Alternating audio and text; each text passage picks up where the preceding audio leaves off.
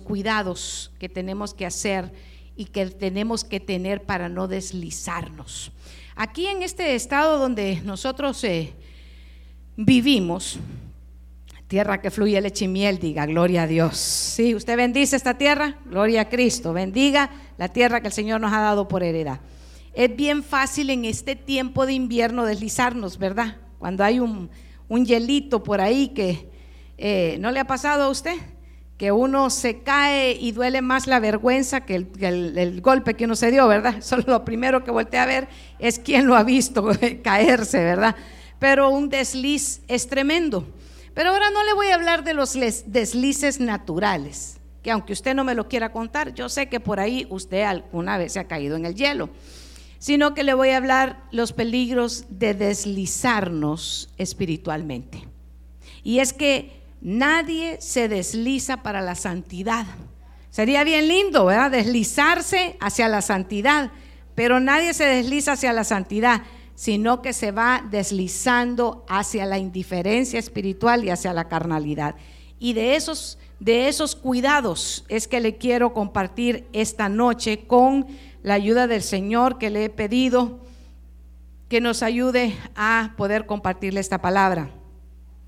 Quiero contarle que en esta temporada hay muchas, muchas eh, fiestas. Hay, eh, en, este eh, momento sé que el pueblo judío celebra lo que es la fiesta del Hanukkah y ellos están celebrando esa fiesta que tiene un trasfondo espiritual en lo cual ellos lo que celebran es el milagro de poder, la multiplicación del aceite, cuando tuvieron que nuevamente dedicar el templo.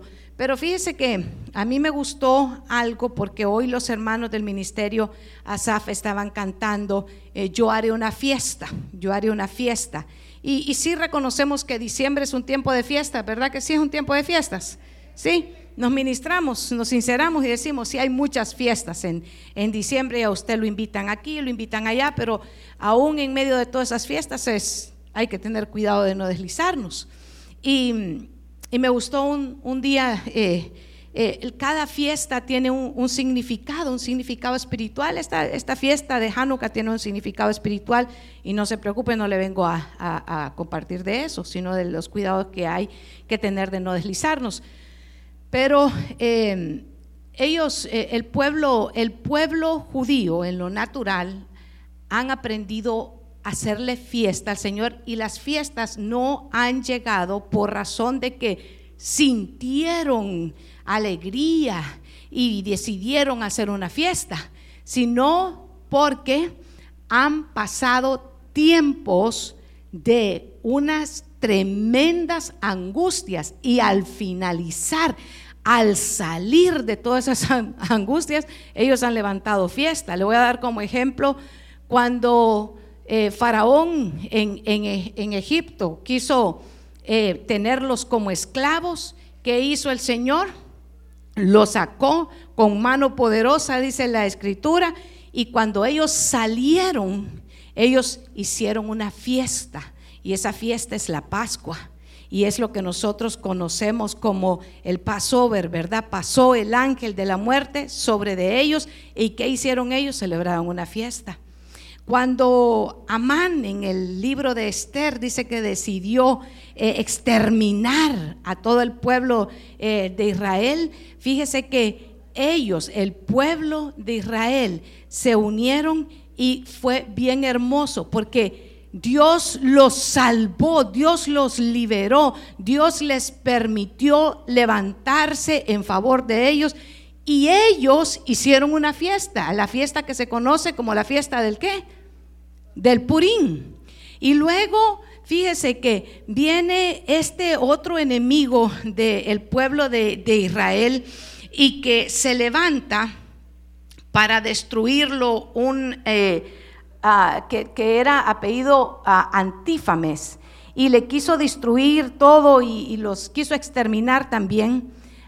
fíjese que él es precisamente la razón por la cual eh, el pueblo de Israel celebra Hanukkah.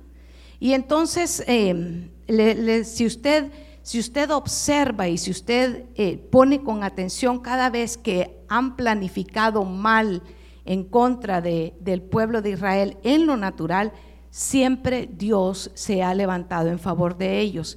Ahora bien, yo le quiero hablar que el Señor dice en su palabra que nosotros somos ese Israel espiritual.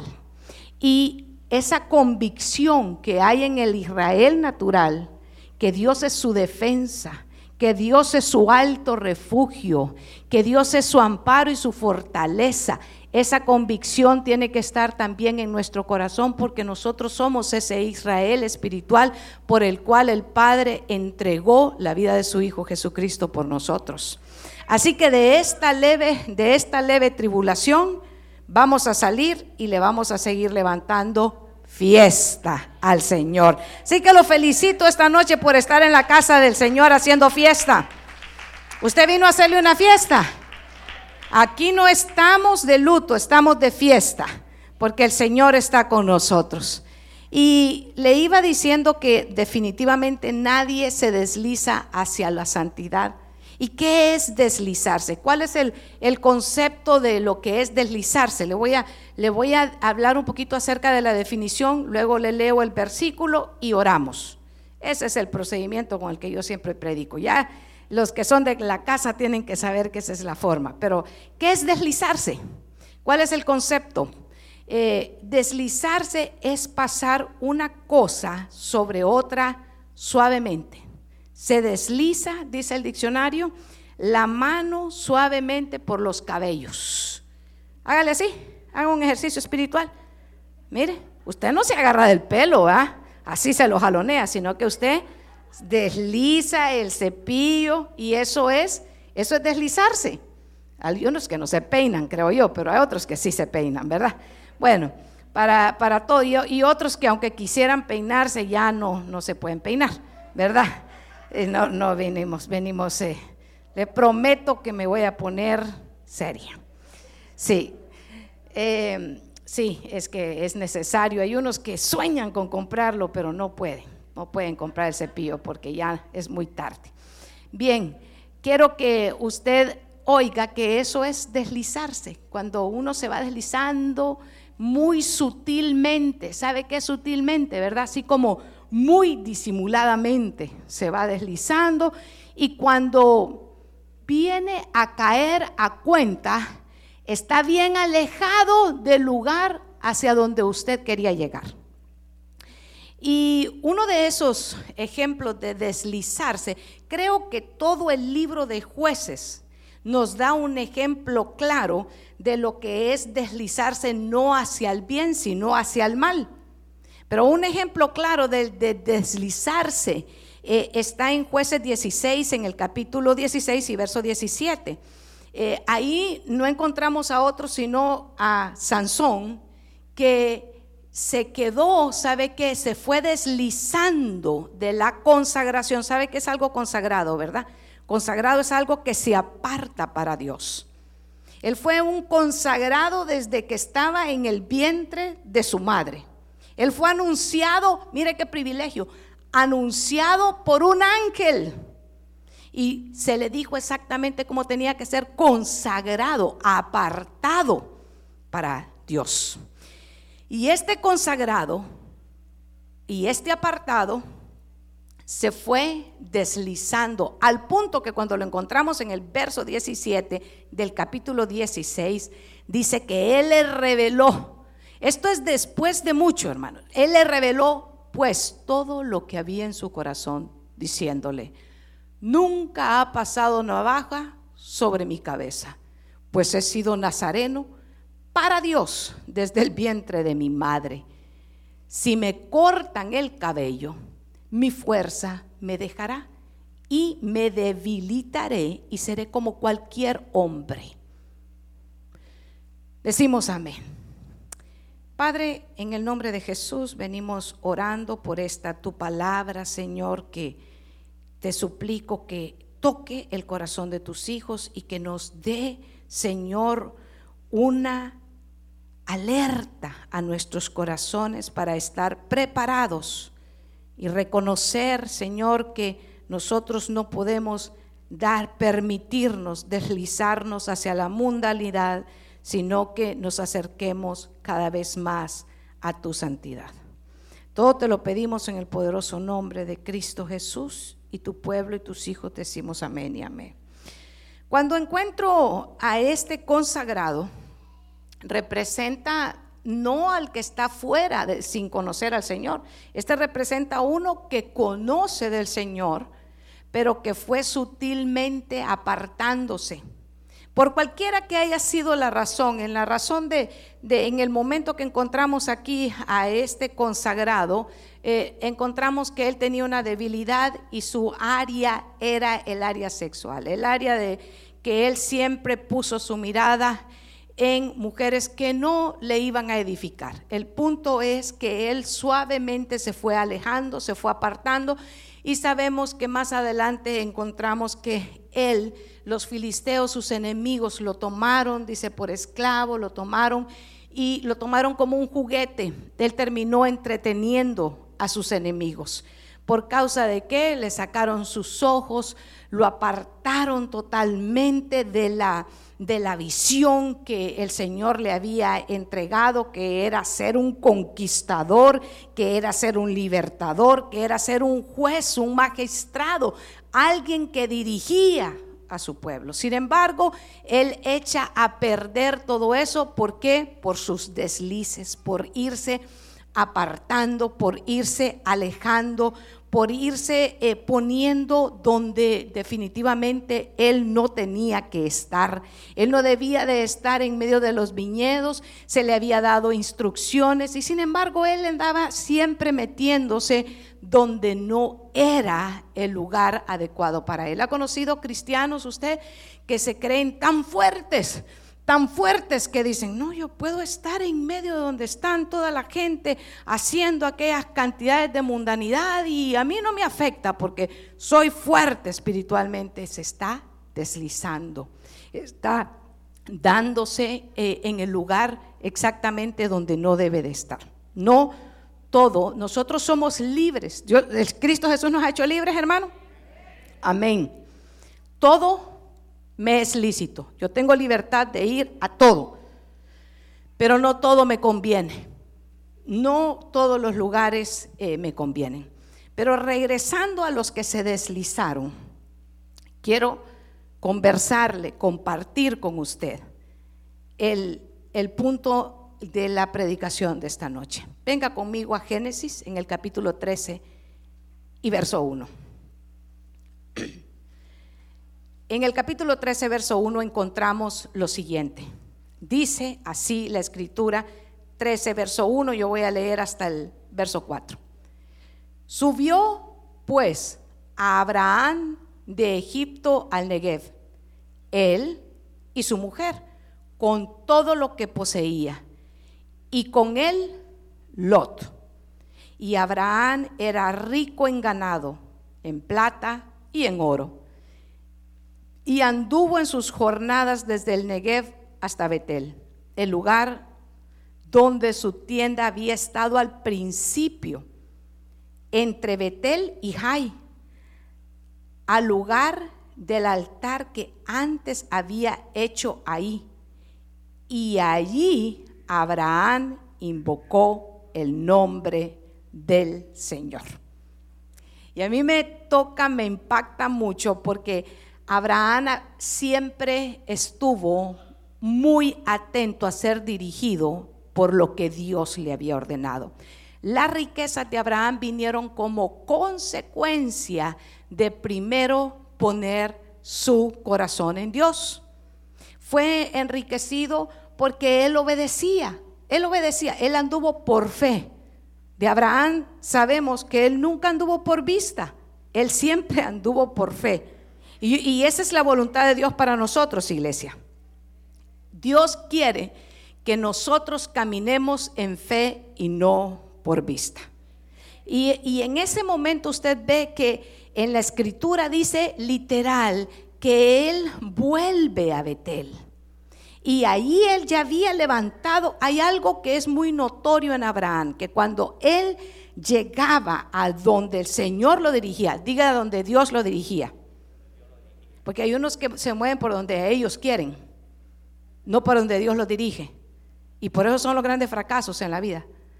Y dice que cada vez que el Señor lo dirigía, que se moviera a un lugar, Él levantaba un altar. Él levantaba un altar. ¿Y qué es un altar, hermano? Es un punto de comunión que tenemos nosotros con Dios. Literalmente usted y yo somos un altar. Cuando nosotros estamos adorando nos convertimos en ese altar para Dios. Y dice que él sale, él, entra ahí nuevamente y sale con, con su esposa y ahí va un personaje, uno que se llama Lot. Y ese Lot no es otro más que un sobrino. Abraham está haciendo un cambio geográfico, es un cambio de territorio, pero no es un cambio de Dios. Él siempre permaneció obedeciendo a Dios. Ahí va Lot y dice que Abraham ya era rico y tenía muchas posesiones. Y ahí empieza un drama. ¿A quienes les gustan los dramas? Tremendo, ¿eh? Empieza un drama a causa de las muchas posesiones.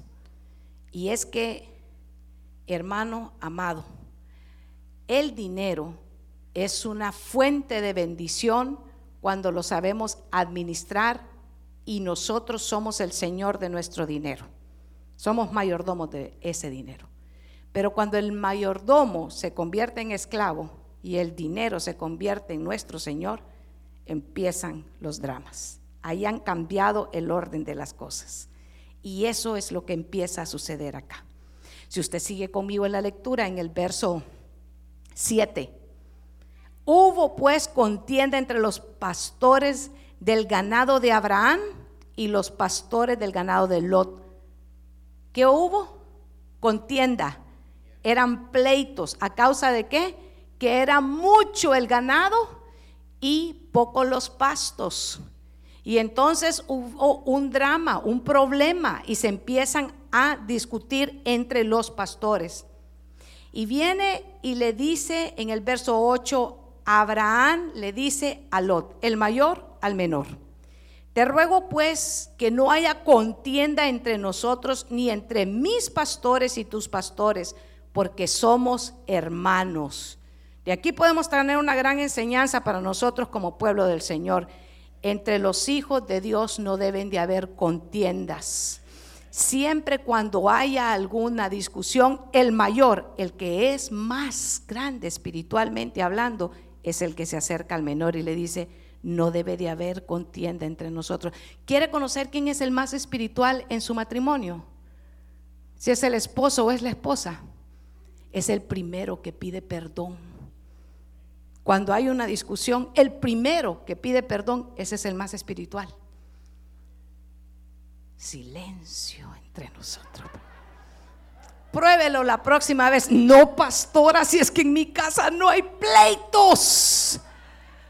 Bendito de mi Padre Celestial. Yo solo le estoy diciendo, ¿verdad? te lo toma. Y le dice el verso 9, no está toda la tierra delante de ti. Te ruego pues que te separes de mí. Si tú vas a la izquierda, yo iré a la derecha. Y si a la derecha, yo iré a la izquierda. Aquí viene lo interesante. Le hablé de hablar por, por los ojos espirituales, le hablé de andar por fe y no por vista. Verso 10. Y alzó Lot sus ojos y vio todo el valle del Jordán, el cual estaba bien regado por todas partes esto fue antes que el Señor destruyera a Sodoma y a Gomorra. Y como el huerto del Señor, como la tierra de Egipto. Y dice, y escogió Lot para sí todo el valle del Jordán. Y viajó Lot hacia el oriente y se fue separando el uno de el otro. Y Abraham se estableció en la tierra de Canaán, en tanto que Lot se estableció en las ciudades del valle y fue poniendo sus tiendas hasta Sodoma. Se fue deslizando poco a poco hasta llegar. Él no se fue para Sodoma. Él estaba cerca, pero poco a poco él fue poniendo sus tiendas. Él se fue deslizando sutilmente hasta que quedó en medio de una cultura, en medio de una ciudad, en medio de un lugar donde habían prácticas que no exaltaban a Dios. Lot levantó sus ojos y miró donde estaban las tierras de riego, miró donde estaba lo que le convenía a nivel material. Lot en ese momento representa al hombre y a la mujer que lo único que busca son los bienes materiales. Es aquella persona que está bien metalizada, que viene a este país y dice, yo vine porque le voy a demostrar a todos de allá de donde salí que yo puedo hacer casas, que yo puedo tener carros, que yo puedo tener posesiones, que me voy a hacer un gran nombre, así como dijo Nimrod, que hizo también y dijo, me voy a hacer un gran nombre y empezó a levantar una torre. Eso es exactamente cuando nosotros dejamos de caminar por fe y nos volvemos a caminar en lo natural. Y empezamos a deslizarnos y empezamos a meternos y empezamos a involucrarnos con prácticas, haciendo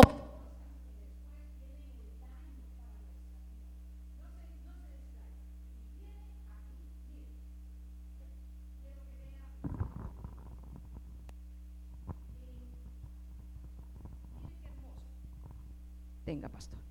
Mire qué hermoso lo que dice, lo que dice aquí la palabra del Señor.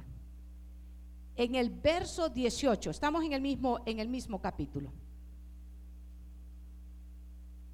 El verso 14, verso 14. Y el Señor, una vez que se habían separado, mire, mire quién habla con, con Abraham. Se separaron y el verso 14 dice, y el Señor dijo a Abraham, después que Lot se había separado de él. Alza ahora los ojos y mira desde el lugar donde estás hacia el norte, hacia el sur, hacia el oriente y el occidente. Pues toda la tierra que ves te daré a ti y tu descendencia para siempre. Y haré tu descendencia como el polvo de la tierra de manera que si alguien puede contar el polvo de la tierra, también tu descendencia podrá contarse. Levántate, recorre la tierra a lo largo y a lo ancho de ella, porque a ti te la daré. Y Abraham mudó su tienda y vino y habitó en el encima de Menré, que está en Hebrón, y edificó ahí un altar. ¿Qué había hecho en el lugar anterior Abraham? Cuando estaba en Betel, edificó un altar. Cuando su sobrino escoge los mejores tierras, él no pelea. Él no empieza un drama, ni empieza contienda. Él sabe qué hace, lo deja a él escoger, porque la bendición de Jehová es la que enriquece y con ella no añade tristeza alguna es Dios. Désela fuerte si son para Él. Cuando nosotros agradamos al Señor, Él nos entrega la tierra por heredad. Cuando nosotros, sabe, buscamos primeramente a Dios, el reino de Dios y su justicia, las demás cosas vienen por añadidura. ¿Por qué tenemos que andar afanados? ¿Por qué tenemos que andar angustiados? Si es Dios el que da el poder de hacer las riquezas. Y lo que nosotros tenemos que hacer es levantarnos, trabajar y esforzarnos y ser bien valientes. Y de la bendición nuestra se ocupa el Todopoderoso. Me gusta porque resulta que muy interesante cuando Lot escoge unas tierras, él no se va a meter a Sodoma, él se va poco a poco deslizando hasta llegar a Sodoma.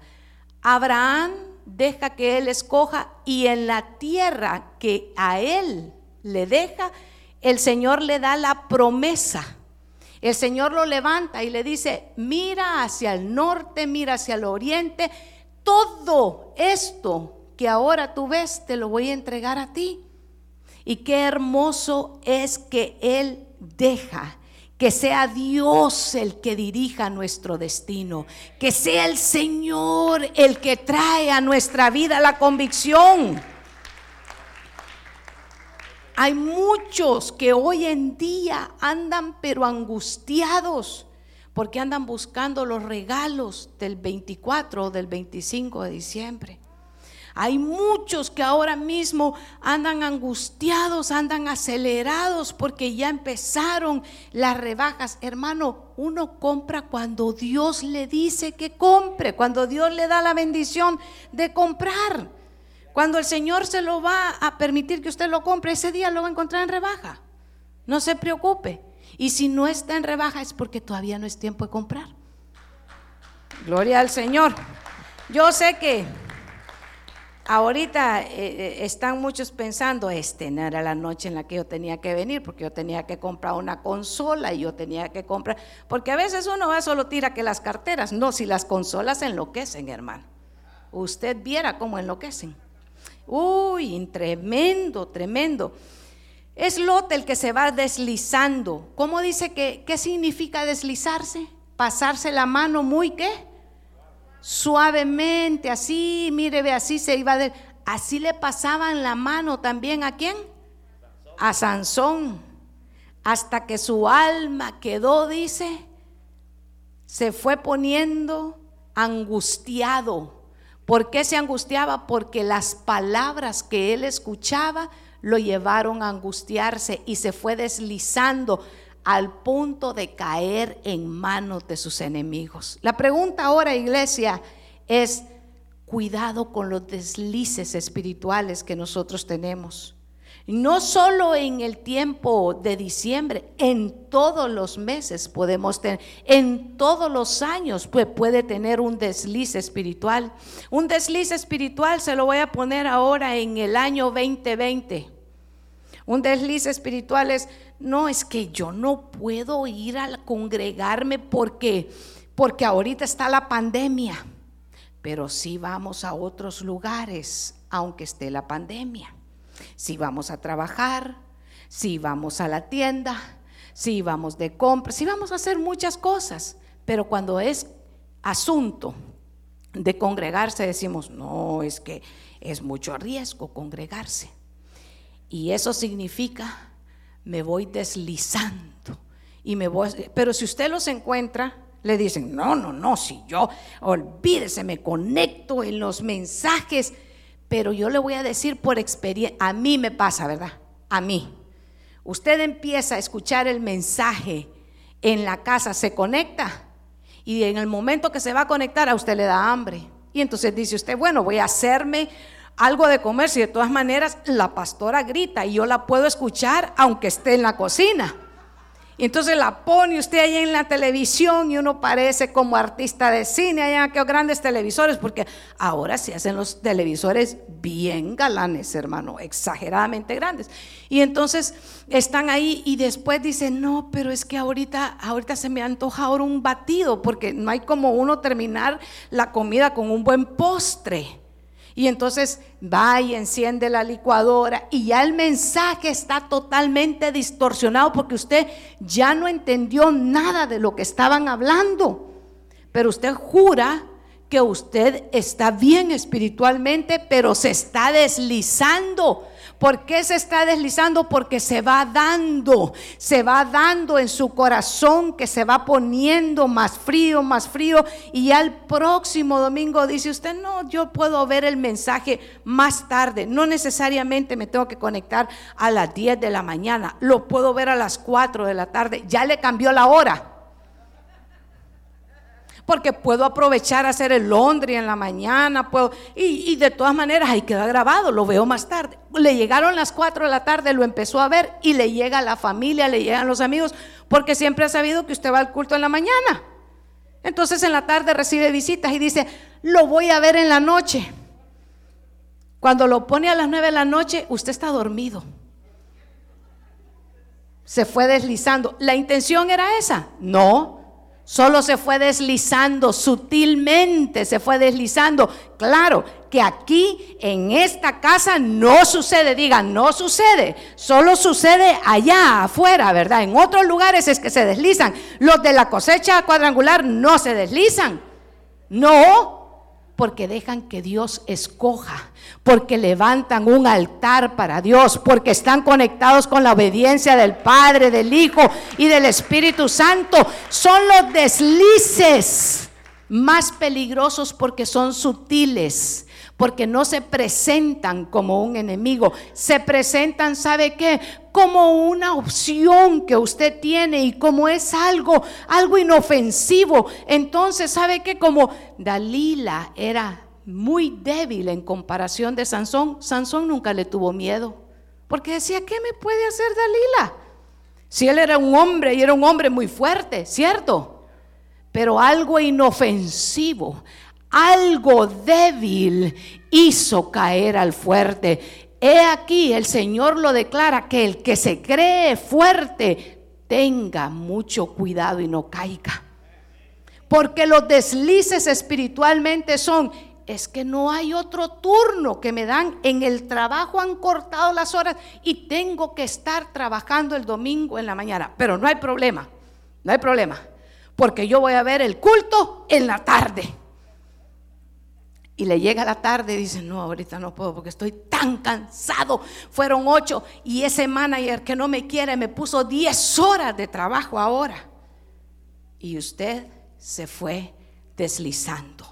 Algo que pensó que es igual que Lot. ¿Qué miró Lot?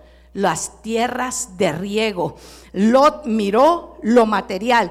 Iglesia, cosecha cuadrangular para no deslizarnos tenemos que poner nuestra mirada puestos los ojos en Jesús, el autor y el consumador de la fe. No ponga su mirada en lo material, especialmente en medio de la cultura en la que nosotros estamos viviendo. Sacúdase, levántese y ponga una señal de peligro cuando todo lo que nosotros pensamos es acerca de las tierras de riego. ¿Cuáles son las tierras de riego? Riego para nosotros, iglesia. Las tierras de riego para nosotros es solamente estar pensando en lo material, solamente estar pensando en cuánto más dinero voy a tener, en cuánto voy a comprar y en cuánto.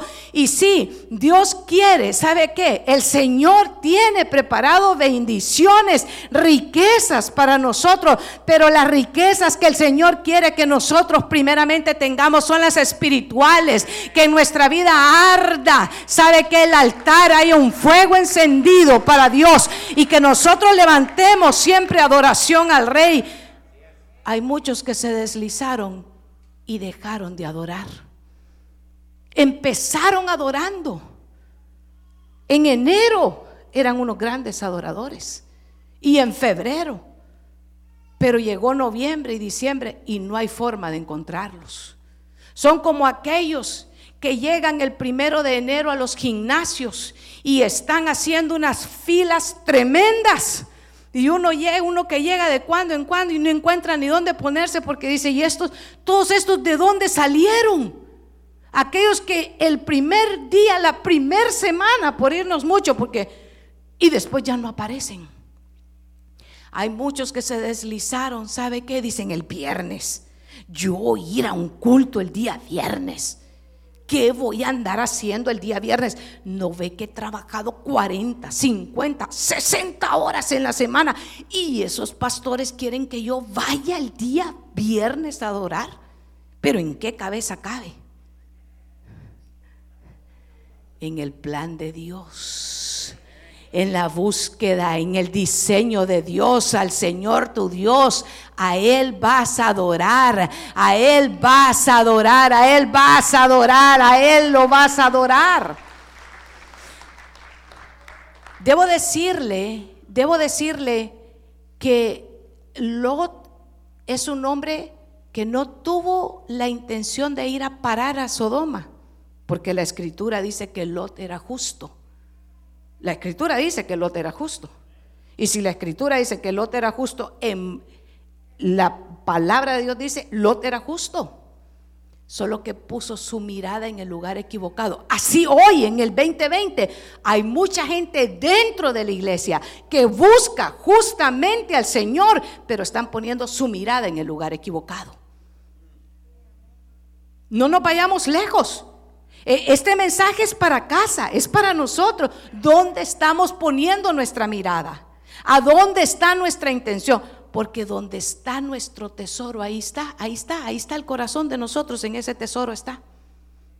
Entonces a veces nuestro, nuestro corazón está en mi extierra, allá lejos. Estoy aquí físicamente, físicamente acá, pero mi corazón está allá lejos. Estoy pensando y estoy planificando cuál es la comida del 24 que me trae más nostalgia de mi ex tierra. Y recorremos todo Columbus, norte, sur, este, oeste y oeste, y todo a buscar los ingredientes y si no los tenemos los pedimos de donde sea, pero a mí me tienen que salir los platos igualitos como en mi ex tierra. Ya se está metiendo, pastor, a usted donde no se tiene que meter. Dice la palabra del Señor en segunda de Pedro, capítulo 2 y verso 6. Dios también castigó a las ciudades de Sodoma y de Gomorra, reduciéndolas a cenizas, el lugar donde se había ido a meter quién? Lot. Estas ciudades son ejemplo y advertencia. Diga conmigo ejemplo y advertencia. Sí, es que a veces no nos gusta tomar el ejemplo y la advertencia de lo que se les espera a quienes están en contra de Dios.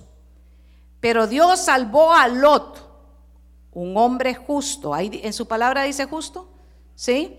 Dice que se angustiaba por la mala vida que llevaban esta gente perversa.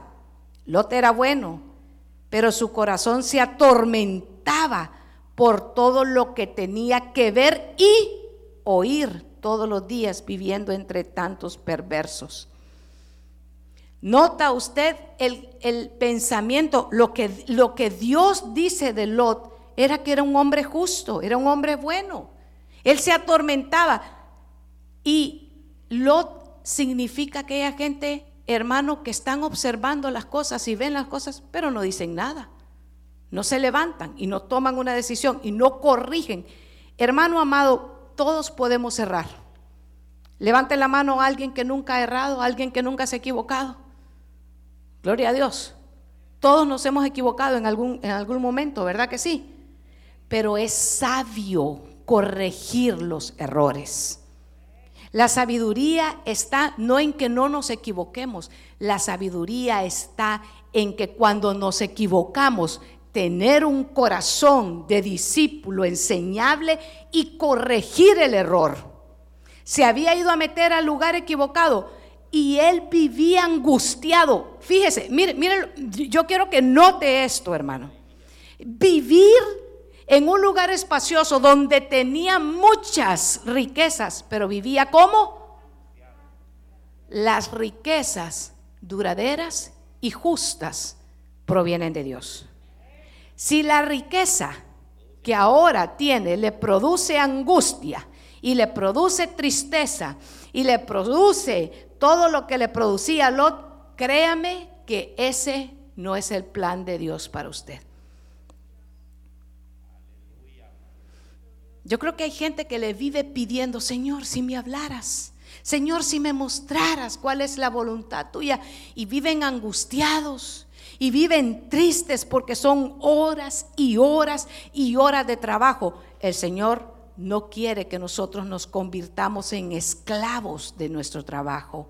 Dios quiere que usted disfrute que disfrute el tiempo también de tener comunión con su familia. Sabe que su familia es, es, herencia que le ha dado el Señor. Usted tiene que tener comunión con su familia. Usted tiene que tener tiempo con su familia. Usted tiene que conocer y ver el rostro de los que viven con usted y preguntarle, ¿todo bien, hijo?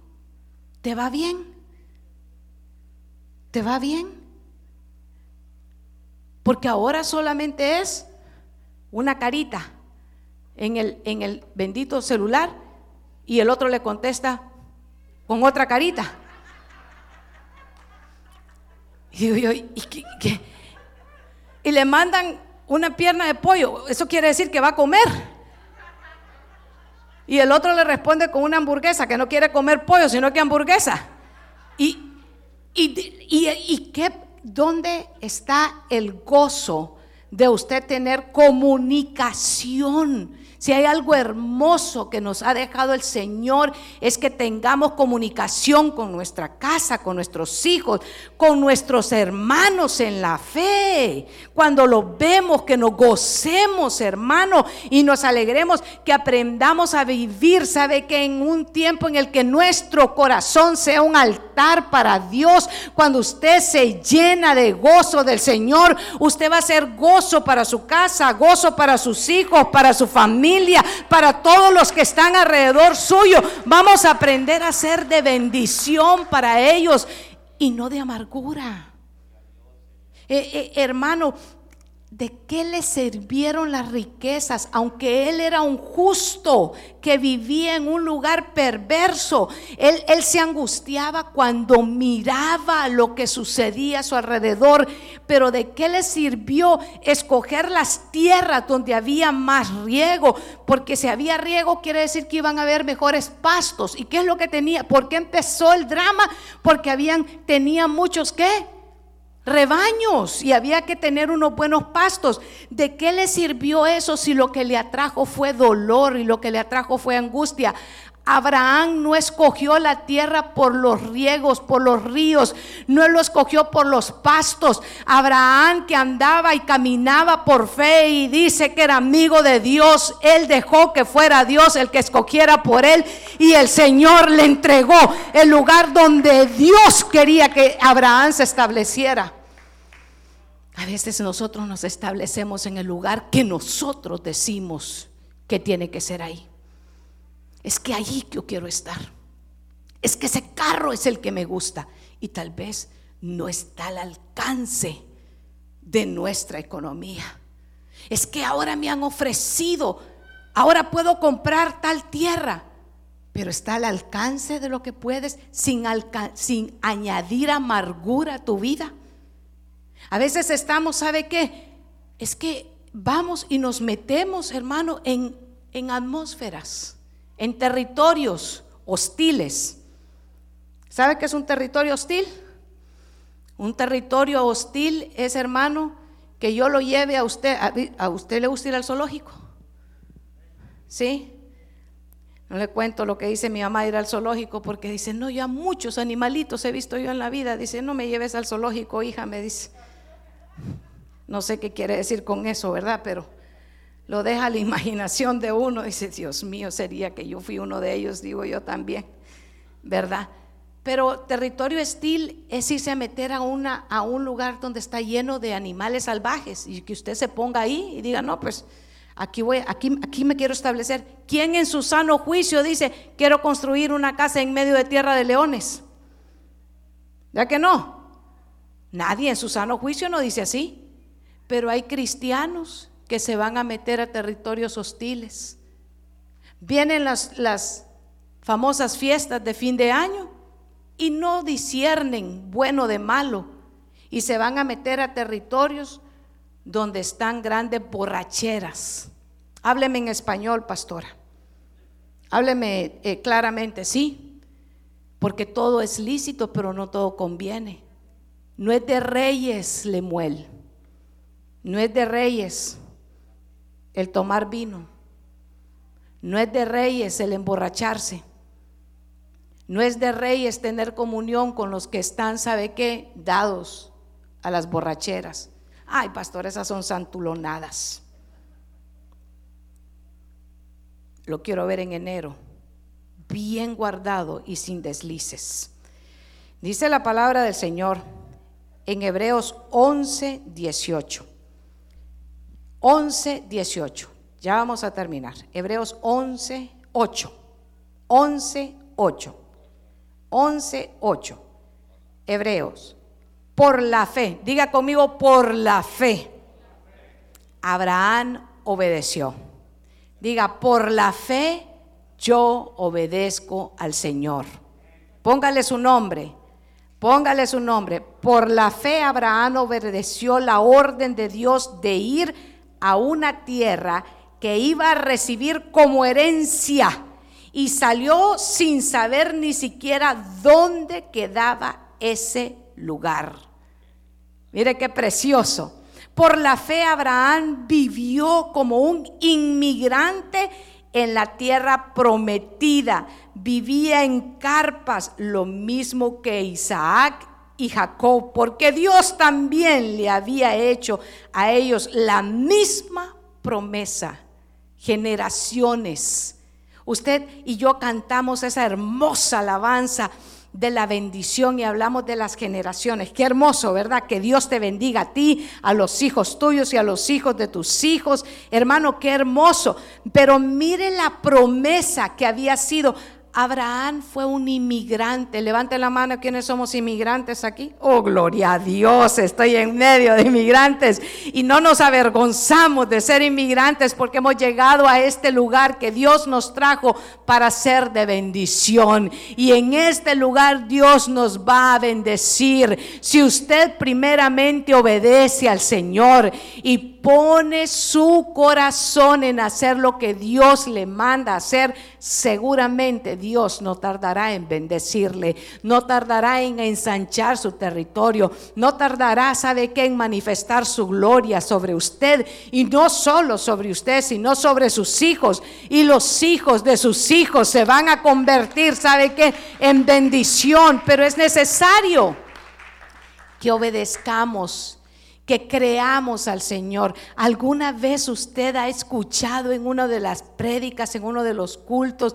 en una de las enseñanzas y está oyendo que dice el pastor, mire, es más bienaventurado dar que recibir. Cuando ofrendamos, cuando diezmamos, cuando consagramos nuestras ofrendas, nuestras primicias, cuando le damos al Señor, Dios seguramente Él va a tener cuidado de tus finanzas y está usted en su mente. Quién sabe, yo le creo todo al pastor, pero eso de cuando me está tocando la bolsa, como que a mí, ahí, ahí ese, ese es exactamente el terreno en el que no me gusta que se meta el pastor. Porque el pastor tiene que hablar solo de lo espiritual. Y eso del dinero es muy carnal. A mí como que no me gusta que el pastor toque. Es que mire, ya se vuelve como muy materialista. Y usted, eh, Usted está escuchando el mensaje y el pastor está inspirado por el Espíritu Santo, hablándole y diciéndole a usted, sabe que consagre, entréguele las primicias al Señor, aprenda a entregarle lo que al Señor le corresponde. Usted sabe que la ofrenda, mire, la ofrenda es algo tan poderoso que el Señor siempre pone su mirada en la ofrenda. El Señor habla a sus hijos acerca de que traigan su dinero, que traigan su ofrenda y es porque es parte de lo que nosotros, el dinero es algo tan, tan propio, tan nuestro, que cuando nosotros le entregamos, estamos diciéndole, Señor, yo sí te creo, Señor, aquí te lo entrego porque te estoy, es un acto de fe cuando nosotros ofrendamos, cuando nosotros diezmamos, es una adoración, es fe, es que le estamos creyendo al Señor y le estamos diciendo, es cierto, yo tenía esto para estos gastos, pero te lo voy a entregar así, voy a probar, Señor, de que lo que está hablando el pastor, se va a cumplir en mi vida y usted en ese momento está poniendo la fe en acción. Usted está en ese momento que los hermanos están pasando, usted está un debate en la mente, usted está diciendo, lo hago, no lo hago, pero en ese momento usted dice, le voy a creer al Señor. ¿No es cierto que muchas veces nos pasa eso cuando estamos? Unos que otros, a mí, sí, yo, yo sabía que había que había, sí, no todos me quieren decir, pero yo sé que a todos nos ha pasado. Y entonces cuando el pastor está diciendo así, uno dice, ya, ya se metió en el terreno que yo no quiero. E, e, es que después se vuelven bien materialistas y empezamos a, tener unos debates en la mente nuestra, en la mente nuestra, porque en ese momento empezamos a querer andar por vista como anduvo Lot. Y ahí es cuando nos metemos en territorios hostiles. Un territorio hostil espiritualmente es no dejar que sea Dios el que nos guíe a través de su palabra de lo que Él pide de nosotros. El Señor pide que nosotros, sabe que aprendamos a despojarnos, aprendamos a entregar, a empezamos a, a aprendamos a darle al Señor lo que sí tiene valor, porque a veces nos hace muy fácil entregar lo que no queremos. Es bien fácil decir, eh, esto como no me sirve, lo voy a entregar. Que usted recuerda cuando al pastor le traían aquí sillas que no servían. Aquí está, pastor, para que le sirva. Y el pastor la no, mejor llévesela. Aquí vamos a tener una silla que sí sirva, algo bueno para Dios. Pero es fácil entregar lo que no queremos. Pero dar lo que queremos, eso cuesta. Pero dice la palabra del Señor que por la fe Abraham obedeció. Y dice en el verso 10, Abraham obedeció porque quería ir a la ciudad que tiene bases eternas, una ciudad plena y construida por Dios. Usted leyó en el relato anterior que a Abraham se le dieron tierras naturales, ¿cierto? ¿El Señor le entregó tierras? Pero Abraham no estaba esperando como el corazón de Abraham. ¿Sabe qué? Él nunca estuvo esperando en lo natural, él siempre estuvo esperando en lo espiritual. A veces nosotros, y es natural que nos contentemos, ¿cuántos se alegran cuando, yo me alegro muchísimo cuando ustedes dicen, hemos comprado casa, gloria al Señor. Y la promesa que nosotros decimos, no van a tener casa, sino casas, Señor. Bendícelos con muchas casas, bendícelos. Pero como gente espiritual, empecé el mensaje hablándole del Israel natural y que hay un Israel espiritual que dice la escritura que somos nosotros. Porque israelita no es el que es circuncidado por lo físico, sino por el que está circuncidado espiritualmente. El Señor lo que pide ahora de nosotros es un corazón circuncidado.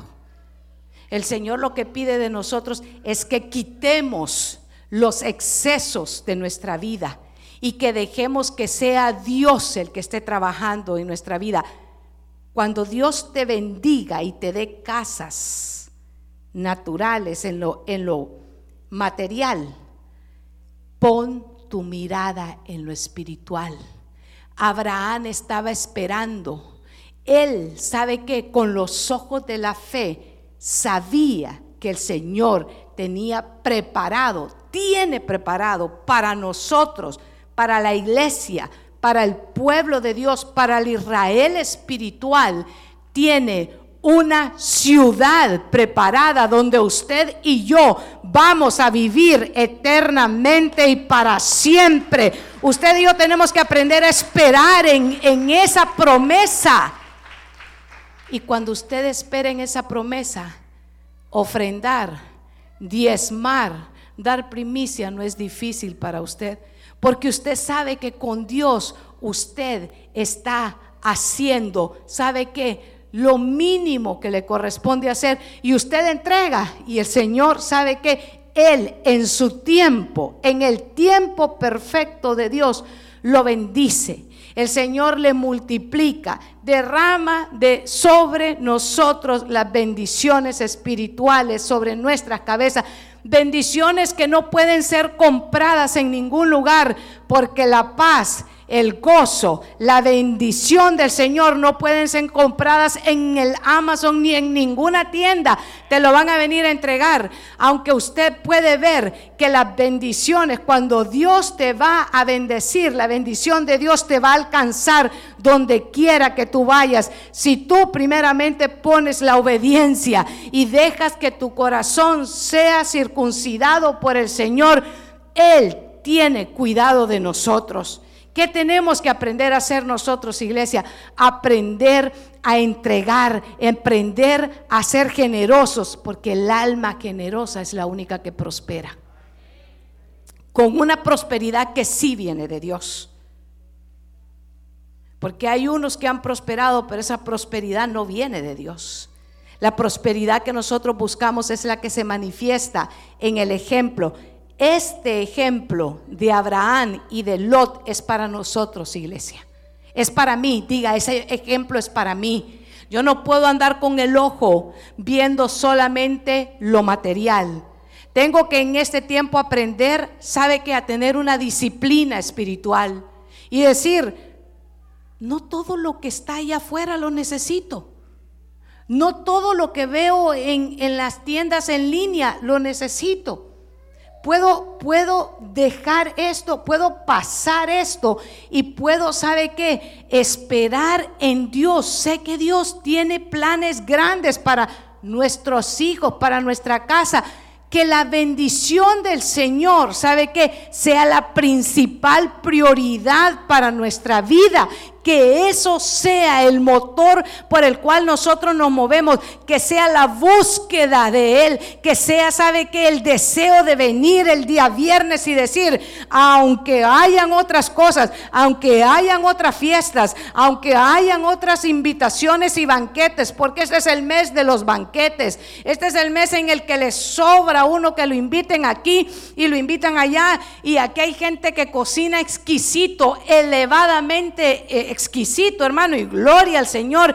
Yo les admiro y todo, pero que no sean los banquetes del mundo, que no sean los banquetes naturales los que te impidan llenarte del banquete espiritual que el Señor tiene preparado para ti todas las semanas que Dios ya lo ha puesto delante de ti, hermano, que cuando el banquete espiritual, que cuando, porque no solamente de pan, no solamente, hermano, del alimento natural, usted póngale el nombre de lo que a usted le gusta comer en los fines de, año, no solamente, hermano, de ese tipo de comida, nosotros tenemos que alimentarnos pero tenemos que aprender a alimentarnos de la palabra de Dios, que es la que te va a sostener y la que te va a levantar en el momento de tu debilidad. No solamente de pan vive el hombre, sino de toda la palabra que está saliendo de la boca de Dios. La palabra de Dios es espíritu y es vida. La palabra de Dios es la que trae sanidad a tus huesos, hermano amado. No nos enredemos no nos enredemos en todos los negocios que este fin de año provee y propone el mundo. Que no se conviertan ustedes al mundo, que sea el mundo el que se convierta a nosotros. Que seamos nosotros los que nos levantemos y los que nos pregunten y nos digan, ¿y por qué no? ¿Por qué no? Porque mira, no te va a hacer daño. Usted tiene que levantarse y usted tiene que hablar en el amor y en la fe de Cristo y decirle porque yo soy un consagrado para el Señor. Yo soy un consagrado para el Señor todos los días de mi vida. Yo no soy de los que me deslizo. Yo no soy de los que descuidadamente voy poniendo mis tiendas hasta llegar a establecerme en territorios hostiles.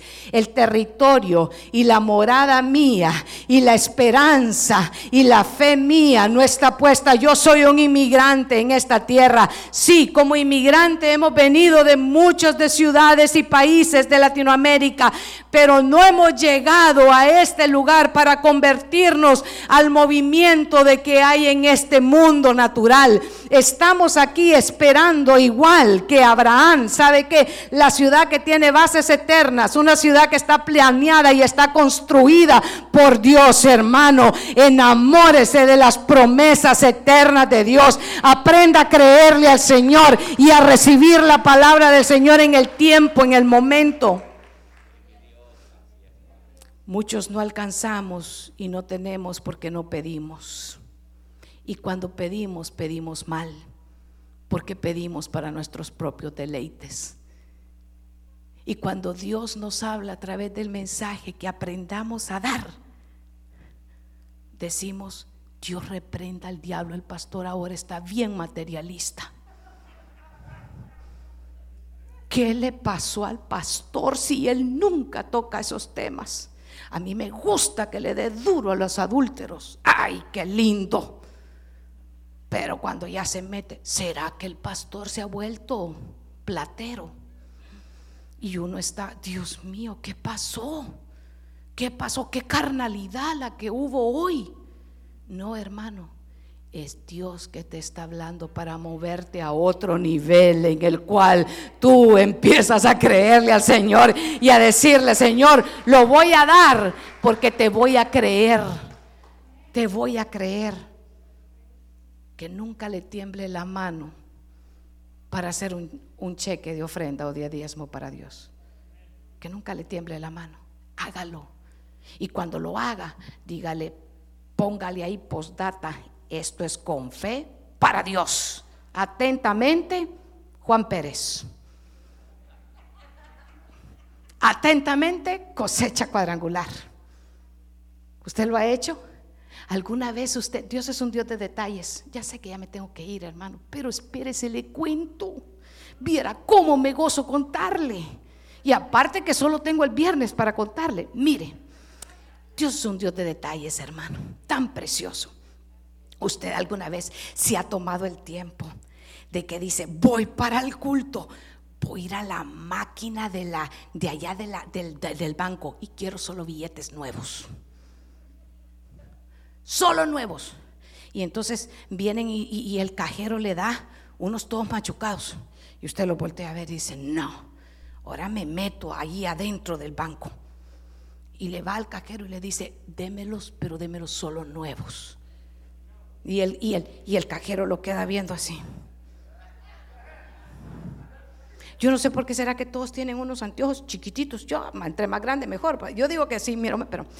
Y entonces lo queda viendo. Y le dice, ¿de, de cuánto le dicen? ¿De a 20 o de.? Y usted le dice, de a uno y de a cinco, para que sea un montón, dice usted. Pero nuevos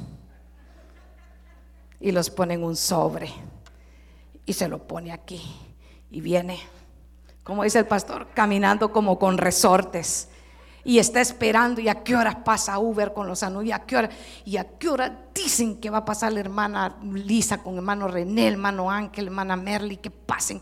Y cuando dice el pastor, y ahora es tiempo de la ofrenda, usted saca su sobre y usted dice, con alegría, porque Dios ama al dador alegre. Padre, hoy fui a traértelo y te lo voy a entregar. Venga, hermano Ángel, agarre la canasta.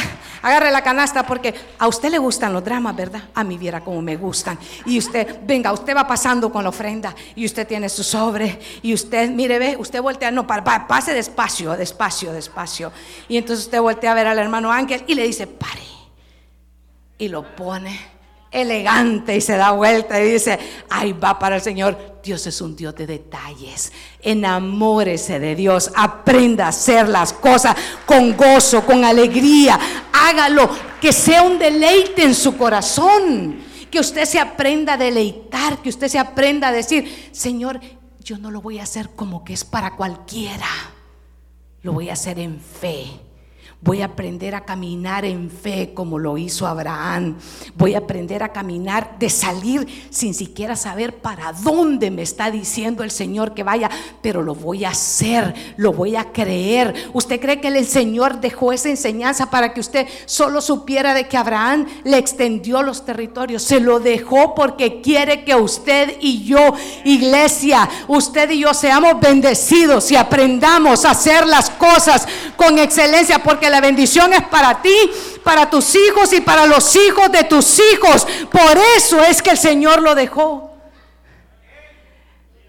Cuando el mensaje usted no lo entiende, es exactamente cuando el Señor le está hablando. Porque cuando usted lo entiende, es que está fácil todo. Pero mis pensamientos, dice el Señor, no son los pensamientos de ustedes. Pero mis caminos, dice el Señor, no son los caminos suyos como son más altos los cielos que la tierra, así son los pensamientos de Dios más altos que los nuestros y los caminos del Señor más altos que los nuestros. Póngase de pie y suba al ministerio Asaf. Yo solo quiero cantar la bendición esta noche. Yo quiero cantar la bendición mientras mis hermanos ofrendan y diezman. Yo quiero cantar la bendición hasta que nos vayamos de este lugar, nunca de la presencia del Señor, pero sí de este lugar, yo quiero que usted vaya meditando. Póngase de pie y estírese. Estírese así, mire hermano, estírese. Levante sus manos y estírese. Y diga, este mensaje me tiene que acomodar. Como cuando usted no cabe en el saco. Hágale así, este mensaje me tiene que acomodar. Sí, me tiene que caber a mí. E, este, porque el mensaje, el mensaje es para nosotros.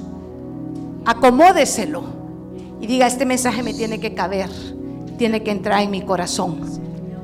Y mientras mis hermanos hacen eso, yo quiero que usted y yo oremos y que meditemos en nuestros caminos y los planes que tenemos para lo que resta de este mes de diciembre. Los banquetes, las invitaciones, las actividades para que no te deslices. Cierra tus ojos. Y vamos a empezar a cantar y vamos a decir, Señor, te voy a ofrendar en esta hora. Bendice, Señor, todo lo que toque en mis manos, sea bendito y sea prosperado.